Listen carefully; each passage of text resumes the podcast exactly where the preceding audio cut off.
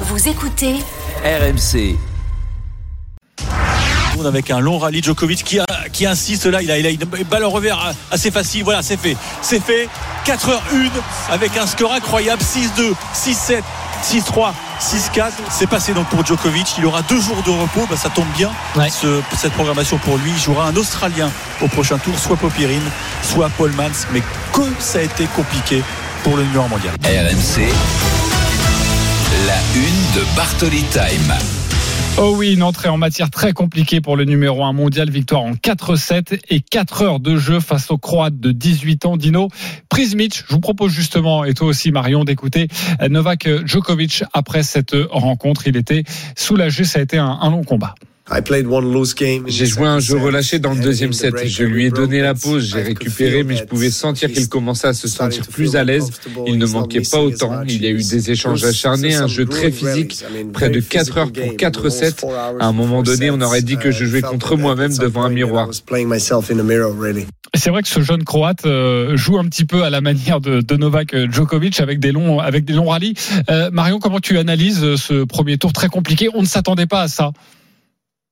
Absolument. Alors ce match s'est déroulé en deux temps. Tout d'abord, Novak est rentré sur le terrain et il est impossible, lorsqu'on rentre sur le terrain contre Novak Djokovic à l'Open d'Australie, de pas entendre son palmarès absolument hallucinant égrené par le speaker. Et lorsqu'on est un adversaire en face, on a beau effectivement arriver avec le couteau entre les dents parce qu'on a 18 ans et qu'on a envie de faire ses preuves. Forcément, les débuts de match sont toujours très compliqués parce qu'on a la tête un petit peu sous l'eau. Et Novak en a largement profité en gagnant ce premier 7-6-2 en étant vraiment en contrôle du match. Donc moi, quand je le je me suis dit bon, c'est bon, il va dérouler en 3-7, on va dire comme à l'accoutumée. Je rappelle quand même qu'il a une stat absolument hallucinante.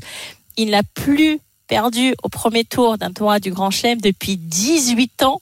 Donc quand vous rentrez sur le terrain, vous êtes un qualifié, que vous avez, vous avez vous-même 18 ans, que vous avez grandi avec Novak Djokovic en adulant Novak Djokovic, comme c'est le cas de, de Dino Prizmic. Effectivement, les débuts de match sont toujours extrêmement compliqués et Novak l'a admis lui-même dans sa conférence de presse. Il a effectivement joué un jeu trop relâché. Il a offert le break à son adversaire et derrière, ça a été un combat extrêmement intense. Dino Prizmic, qui est un joueur avec d'énormes qualités, me rappelle beaucoup Holger Rune dans la façon dont il bouge sur le terrain, dans la façon dont il frappe. Il est déjà extrêmement fort physiquement pour son âge. C'est pas du tout un joueur inconnu, inconnu pardon, pour les spécialistes de tennis puisqu'il vient de remporter Roland Garros Junior l'année dernière en 2023. Là, il s'était qualifié, donc il arrive très vite et très fort sur le circuit ATP. Moi, ce que j'ai trouvé impressionnant, c'est qu'il a vraiment été capable de tenir la cadence et de résister dans de très longs échanges du fond du cours. Je rappelle quand même que c'est la première fois que Novak Djokovic doit s'employer plus de 4 heures lors d'un premier tour d'un tournoi du Grand Chelem durant toute sa carrière. Ça ne lui était jamais arrivé. Et lorsque Novak s'est détaché 4-0 au quatrième set, on s'est dit bon, c'est bon, il va, il va terminer, il va dérouler, ça va faire 6-0, Ouais, eh bien 6-1, non. et puis son adversaire va lâcher. Et non, pas du tout. Il, s'est- il a continué à s'accrocher, il a sauvé énormément de balles de match. Il perdait 5-3, 0-40. Il arrive à sauver sur le jeu de service. Franchement, un joueur qui m'a impressionné par non seulement sa capacité à garder une intensité d'effort extrêmement élevée pendant tout, quasiment tout le match à partir du premier set passé. Et puis surtout, une, capacité à croire en ses chances qui est extrêmement rare, encore une fois, quand vous êtes aussi jeune et que vous jouez contre un monstre total comme ça du tennis.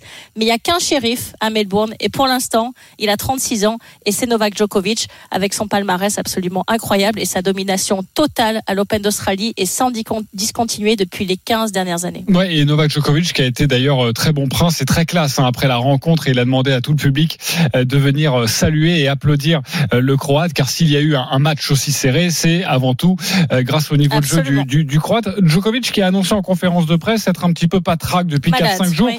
Euh, Est-ce que d'ailleurs c'est le mot qu'il a employé, hein, patraque. Hein, il a dû le dire en serbe, mais il a dit patraque. Euh, Est-ce qu'il faut tirer un enseignement donc de cette rencontre s'il était un peu malade? Non? Ça veut pas dire que Djoko est un peu moins bien là, pas du tout?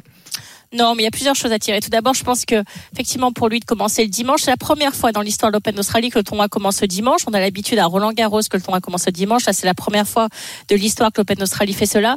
Cela va engendrer quelque chose pour Novak Djokovic, c'est qu'il va avoir deux jours de repos complet. Donc s'il a attrapé un petit rhume, il a dit avoir la voix un petit peu cassée, donc ça s'entendait dans sa conférence de presse. Effectivement, deux jours complets de repos pour attaquer mercredi, bah, ça va toujours un tout petit peu mieux derrière. Et puis j'aimerais rappeler une chose qui me paraît importante, c'est que Novak Djokovic, dans les premiers tours des tournois du Grand Chelem, souvent lâche un petit set. Et par contre, en deuxième semaine, est, est- est totalement sur une autre planète. L'année dernière, en l'année dernière, 2023. hein. Mm. Exactement. Et le set qu'il avait perdu, c'était d'ailleurs contre un Français, Enzo Kwako. D'ailleurs, sur le même score, 7-6. C'est quand même intéressant de voir des parallélismes comme ça qui se reproduisent. Et puis derrière, il avait découpé tous ses adversaires en 3-7 à partir du troisième tour avec Dimitrov, Dominor, Rublev, Tommy Paul et Tsitsipas, chacun battu en 3-7. Donc, pour moi, franchement, je me, je m'inquiète pas pour la suite, mais j'ai trouvé quand même Novak extrêmement concentré avec un niveau très élevé dès le premier tour et sur un adversaire où franchement il a fallu qu'aujourd'hui il s'emploie énormément. Oui, on l'a on l'a vu, euh, on va dire euh, aussi euh, haranguer la foule. On sentait que même lui avait peur lors de ce, ce, premier tour. En tout cas, on ne s'inquiète pas. C'est ton avis, Marion.